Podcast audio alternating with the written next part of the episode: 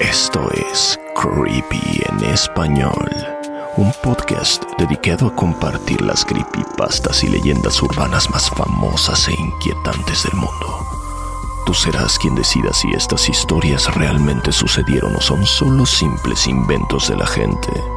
Se recomienda discreción, ya que estas historias pueden contener lenguaje explícito y descripciones gráficas de violencia. La Casa de los Insectos, escrita por Guillermo Ruiz de Santiago, narrado por Ginette Zavala.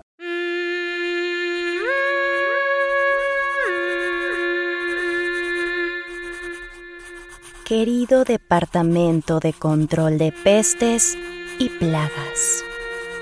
Sí, estoy segura que ustedes serán los primeros en encontrar esta carta. Sé que el motivo por el que están aquí es para quitarnos lo que es nuestro. Y tal vez, solo tal vez, por fin puedan hacerlo. Pero antes necesito suplicar una vez más. Nunca he tenido la mala relación que la mayoría de las personas tienen con los insectos. Los consideran tan despreciables que incluso hay departamentos enteros dedicados a su exterminio. Ustedes, siendo el mejor ejemplo. Quise escribir esta carta antes de que mis memorias se pierdan para siempre. Incluso, creo que puede servir para responder algunas preguntas que probablemente tendrán al llegar a esta casa. Por ejemplo, ¿Cómo es que dos mujeres adultas pudieron vivir en una casa infestada de insectos y convivir diario con ellos? Pero más que una explicación, esta carta es una petición para que dejen este lugar de la misma forma en que lo encontraron. ¿Me entienden?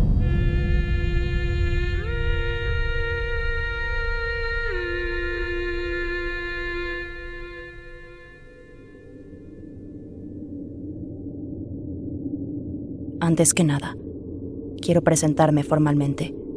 Mi nombre es Catalina y mi hermana se llama Poliana. A veces nos confunden, ya que somos bastante parecidas. Somos mellizas, de hecho. Ya saben, ese tipo de bebés que se encuentran al mismo tiempo en el vientre materno pero en bolsas separadas. Es decir, no somos gemelas. Es importante que lo sepan porque no somos iguales. Si nos miran detenidamente y con atención, podrán ver pequeñas diferencias como un tono más claro de ojos o que el lunar de Poliana se encuentra a dos dedos de distancia de su boca y que el mío está a tres. O que Poliana es más paciente. Yo no lo soy tanto pero la gente normal no se toma el tiempo de ver estas diferencias. Sus minúsculas mentes realmente no aprecian que somos dos personas completamente distintas.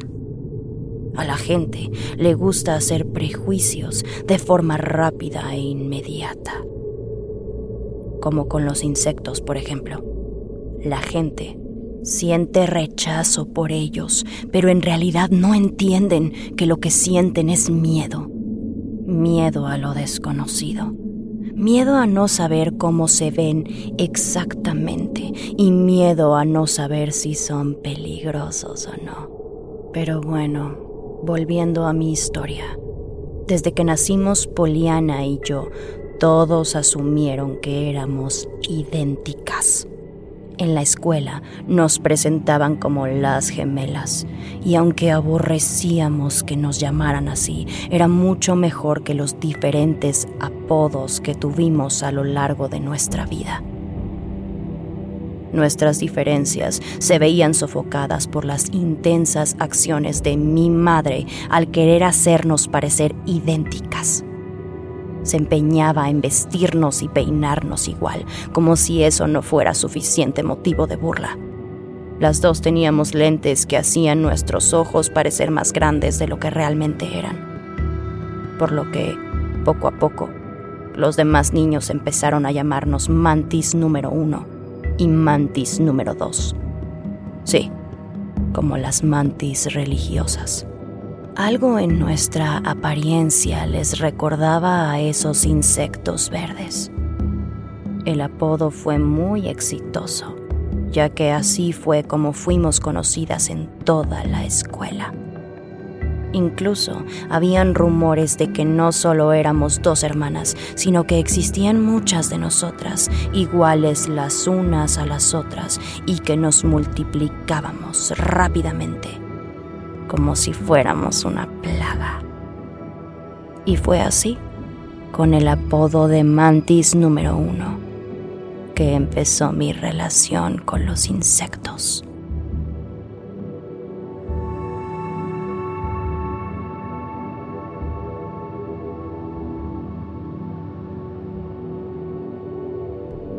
Antes que nada debo decir que no recuerdo haber sentido ningún tipo de conexión instantánea entre Poliana y yo.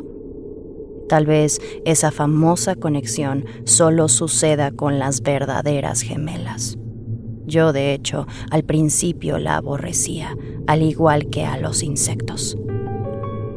Los apodos que recibíamos eran suficiente razón para no querer tener nada que ver con ellos pero a Poliana le causó el efecto contrario. Ella sentía una empatía por todo ser vivo. No solo cuidaba de los perros y las aves que encontraba en la calle, sino que aplastar a un mosquito era demasiado cruel para ella. Y yo no podía entenderla. Lo único que sentía era un profundo desprecio por su excesiva sensibilidad y su necesidad de conectar con otras personas. Yo lo único que quería era que me dejaran en paz. Pero nuestra relación se transformó un día cuando Poliana encontró una auténtica mantis religiosa en el jardín de la escuela y la llevó al salón de clases cuando un compañero descubrió al insecto, soltó un alarido y decidió alejarse de Poliana y de mí para siempre. Ahí fue cuando descubrí que las personas sentían un rechazo natural por los insectos. Descubrí el miedo que le causaban a la gente, miedo a lo desconocido, como he dicho ya. Y para ellos yo era como un insecto un ser que no comprendían, que querían mantener lejos. Entendí que la mejor forma de mantener distancia con la gente era si me rodeaba de insectos. Pero con el tiempo, los bichos realmente comenzaron a fascinarme. Poliana y yo pasábamos todas nuestras tardes en el jardín de nuestra casa buscándolos y cuando los encontrábamos, los traíamos a la casa. Siempre hemos vivido aquí, junto a nuestra madre. Una señora que siempre le gustaba agradar y aparentar ser de una clase social más alta de la que realmente era. Su mayor posesión era este lugar esta enorme casa de dos pisos que por alguna razón la hacía sentir mejor que el resto. La casa fue una herencia familiar y aunque no lo parezca, en su tiempo fue majestuosa. Pero bueno, mi hermana y yo comenzamos a traer a los insectos dentro de casa y a guardarlos en nuestro armario. El primero fue una enorme y hermosa cucaracha que se movía lentamente. Recuerdo escucharla moverse por las noches cuando reinaba un silencio absoluto. Empezamos a utilizar restos de comida, refrescos o botellas de miel para atraer a más insectos. Al inicio los guardábamos en frascos pero cuando comenzaron a ser demasiados, los dejamos libres en el armario. Luego, comenzamos a dejar las ventanas siempre abiertas para permitirles la entrada a las moscas y a las abejas, quienes volaban directo a los platos de fruta que dejábamos en nuestro escritorio. Pronto, las arañas comenzaron a entrar y a tejer sus telarañas en las esquinas de nuestro cuarto. Fue ahí cuando pude apreciar su belleza. Eran realmente hermosas. Y no solo ellas, todos los insectos lo eran. Empezó a nacer en mí un instinto de protección, protegerlos del rechazo y del desprecio de la gente. Aunque al principio no todo fue armonía. Recuerdo una ocasión en particular en la que las arañas comenzaron a multiplicarse, atrapando en sus telarañas a otros insectos y devorándolos rápidamente. Poliana y yo descubrimos que la clave estaba en mantener un equilibrio, un ecosistema perfecto que permitiera a todos los bichos vivir por lo que aprendimos que debíamos traer una amplia variedad de ellos para mantener ese balance. La mayor parte de nuestra infancia la pasamos escarbando en el jardín, en búsqueda de lombrices, gusanos, catarinas y hormigas. Ningún insecto fue ignorado. Todos eran bienvenidos. Los mejores días eran cuando podíamos escuchar los aleteos de las polillas, los zumbidos de las abejas y el sonido de los escarabajos antes de dormir. Pero nuestra madre, ay, nuestra madre, sí que nos la hizo difícil cuando nos descubrió. Una tarde, entró a nuestra habitación y al abrir el closet en búsqueda de un abrigo, soltó un grito que retumbó por toda la casa. Grillos, orugas, lombrices, hormigas de todos los tamaños y especies, incluso capullos se encontraban dentro, entre nuestra ropa y dentro de nuestros zapatos. Los insectos habían utilizado nuestras pertenencias para crear sus nidos y sus panales. Mi madre tuvo una crisis nerviosa. Comenzó a gritar y a frotar su piel con sus uñas, rascándose como si sintiera las innumerables patas de todos esos insectos recorriendo cada milímetro de su piel. Recuerdo que salió corriendo de la casa y regresó al anochecer con múltiples insecticidas. No importa cuánto le rogamos a nuestra madre para que no le hiciera daño a todos nuestros insectos. No logramos convencerla. Esa misma noche, nuestra habitación quedó sin un solo insecto vivo. Mi madre había destruido en un par de horas todo lo que con tanto esfuerzo Poliana y yo habíamos creado. Un pequeño universo de todas las especies de insectos existentes en nuestro jardín. La tristeza inundó a Poliana, pero yo yo sentí como la ira y el odio se apoderaron de mí. Ya mencioné lo diferente que somos mi hermana y yo, ¿cierto?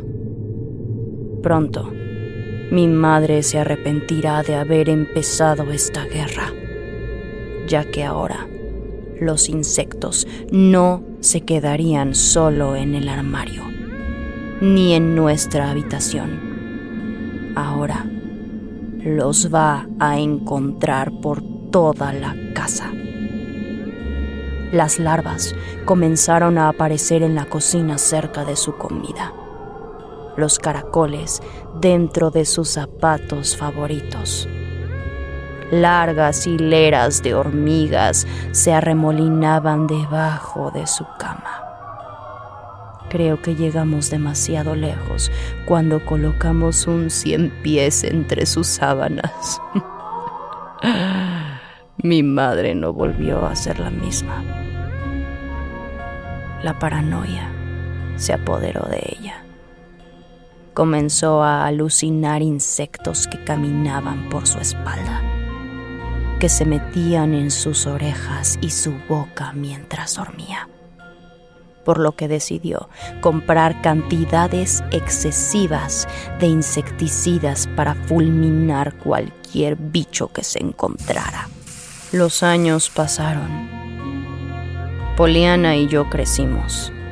Nos volvimos adultas, pero nunca tuvimos la intención de mudarnos de esta casa. No teníamos intereses románticos ni pasiones profesionales. Solo amor por los insectos. Ese amor e interés crecía y se multiplicaba, igual que las larvas alimentándose de su cadáver. Mi madre se volvió nuestro principal obstáculo. Su rechazo por los insectos se sentía como un rechazo hacia nosotras, sus propias hijas. Múltiples veces nos dijo que comenzaba a ser imposible que tres mujeres adultas vivieran bajo el mismo techo. Y mucho más difícil era cuando dos de ellas se aferraban a crear un imperio de insectos en cada habitación. Debo confesar que no importa cuánto desprecio sentía por mi propia madre, jamás imaginé lo que le iba a pasar cuando decidí darle una pequeña lección.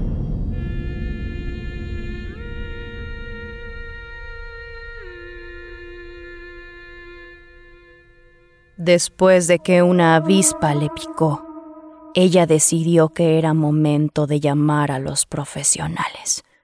Nos dijo que iba a solicitar el servicio de una empresa de fumigación que terminaría con toda esta maldita plaga de una vez. Esas fueron sus palabras. Yo no creí que se atrevería a hacerlo. Pero una tarde, cuando salía al supermercado, regresé y encontré la casa llena de todos mis insectos muertos.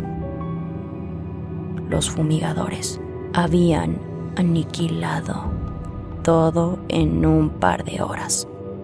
Mi madre había destruido el ecosistema y el equilibrio perfecto que Poliana y yo habíamos creado con tanto esfuerzo. Los insectos merecían existir tanto como ella.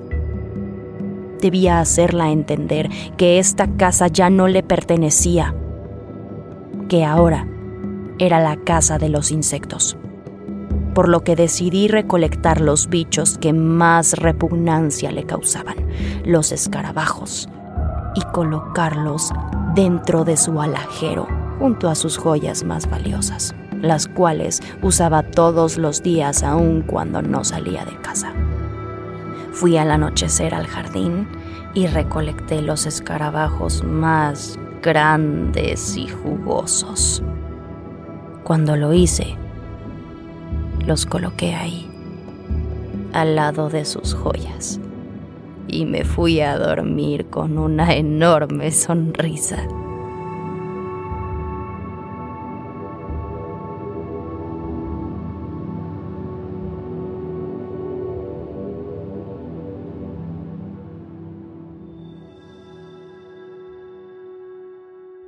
A la mañana siguiente, me despertó el alarido de mi madre. Lo cual era bastante usual cada vez que se encontraba con un insecto. Pero esta vez fue diferente. Su grito se vio interrumpido abruptamente, y cuando Poliana y yo fuimos a averiguar qué había sucedido, encontramos su cuerpo sin vida. Los insectos suelen desatar distintas reacciones en la gente. Algunos solo quieren mantenerse alejados de ellos.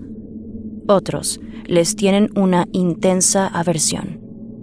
Pero mi madre, mi madre sentía fobia. Asumimos que la impresión de ver tantos escarabajos juntos le había producido algún tipo de infarto fulminante. No sentía alegría, por supuesto, pero tampoco tristeza. Realmente no sabía qué sentir. Poliana estaba desconsolada. Ella no sabía que yo había sido responsable de haberle causado ese susto de muerte a mi propia madre. Y cuando salió de la habitación para buscar aire fresco, se me ocurrió algo. Tomé uno de los escarabajos y lo coloqué dentro de la boca de mi madre. Fauna calaverica o por lo menos así era el término que habíamos encontrado alguna vez en un libro. Nada mejor para atraer insectos que un cadáver. No fue nada difícil convencer a Poliana de mi plan. Repoblar nuestra casa utilizando el cuerpo de mi madre como carnada ofrecer el cadáver de mi madre a los insectos era como un tributo a ellos, un tributo a ambos en realidad. Los insectos amaban a mi madre.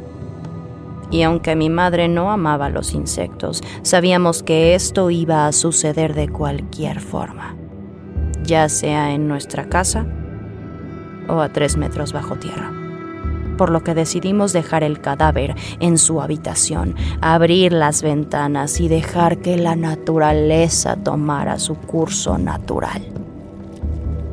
Primero llegaron las moscas. ¿Sabías que ellas pueden detectar el olor a muerte desde más de 15 kilómetros de distancia? Llegaron volando e inundaron la habitación con su hermosa sinfonía de zumbidos. Ellas colocaron los huevecillos que dieron paso a las larvas. Poliana y yo contribuimos y trajimos a las cucarachas. También guiamos a las hormigas hacia mi madre y poco a poco, con el paso de los días, los insectos comenzaban a llegar solos. Recuerdo ver cómo las arañas tejían sus telarañas dentro de las orejas de mi madre. Presenciar toda aquella escena fue uno de los momentos más hermosos de mi vida. Verlos arremolinarse y abrirse paso en las entrañas de mi madre. Ay, nunca lo olvidaré. Diferentes tipos de insectos hermosos conviviendo juntos en ese festín con un mismo propósito. Devorar a mi madre con el tiempo, la casa comenzó a llenarse de bichos como nunca antes y ya no había límites, no había nadie que pudiera evitar transformar esta casa en su reino. Las termitas se alimentaban de los pisos de madera, las hormigas se encargaban de las migajas que caían de nuestros platos, los grillos se alimentaban de nuestras plantas, las moscas revoloteaban en nuestra basura, las cucarachas vivían en nuestras paredes. Y las liendres... Las liendres carcomían nuestro papel, tapiz y nuestros libros. Incluso me parecía tierno descubrir a los mosquitos y a las pulgas alimentándose de nuestra propia sangre. Fue entonces cuando un vecino, del cual no recuerdo ni su nombre, tocó nuestro timbre y nos entregó una carta firmada por todos los habitantes del vecindario. Al parecer nuestros insectos habían comenzado a entrar en sus hogares. Recuerdo la expresión de miedo de esa persona cuando pudo ver el interior de nuestra casa. Y no solo los insectos le causaron repulsión, sino también nosotras, como si fuéramos una de ellos. Y a decir verdad lo éramos. Nunca me había sentido tan halagada de ser catalogada como un insecto. pero muy pronto recibimos una notificación de su departamento, el Departamento de Pestes y Control de Plagas.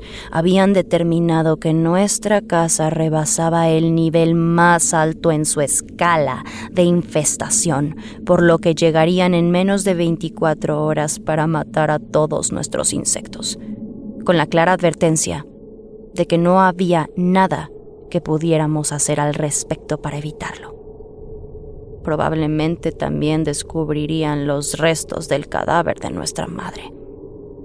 Iban a quitárnoslo todo, nuestra casa, libertad y nuestra razón de existir, los insectos. Es por eso que escribo esta carta, porque Poliana y yo hemos entendido que este mundo no nos va a permitir vivir de la forma en que nosotras queremos. Y la única forma en que podemos ser felices es si nos unimos a ellos, si realmente nos transformamos en ellos. Me encuentro ahora escribiendo esta carta como la última súplica para que no alteren el equilibrio y dejen nuestra casa intacta porque ahora los insectos llevarán en su interior una parte de nosotras. Puedo sentir cómo los insectos caminan por mi piel, cómo empiezan a reclamarme como suya. Y antes de cerrar los ojos, puedo ver cómo Poliana está experimentando lo mismo. Las hormigas caminan por sus brazos y sus piernas. Las cucarachas se abren paso por su boca, por su garganta. Y los cien pies caminan por su cabello hacia sus orejas buscando el calor en nuestro interior. Puedo sentir el suave cosquilleo invadiendo cada parte de mi cuerpo. Es momento. Es momento de dejar de escribir y entregarme por completo a ellos. Al fin y al cabo, siempre fuimos consideradas insectos.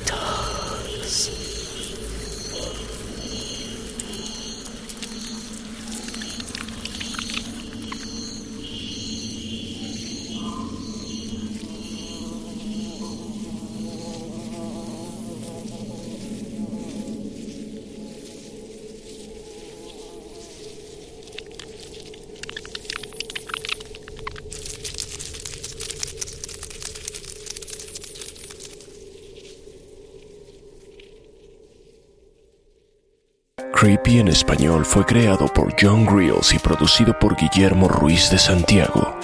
Manda tu propia historia a creepyhistoriaspod.gmail.com y nos pondremos en contacto contigo.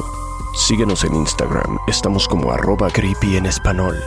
No olvides suscribirte a Creepy en español donde sea que escuches podcasts. Todas las historias compartidas en este podcast están bajo licencia de bienes comunes creativos o tienen el permiso explícito del autor. Ningún extracto de este podcast debe retransmitirse o distribuirse sin el consentimiento del equipo de Creepy en español y de su autor.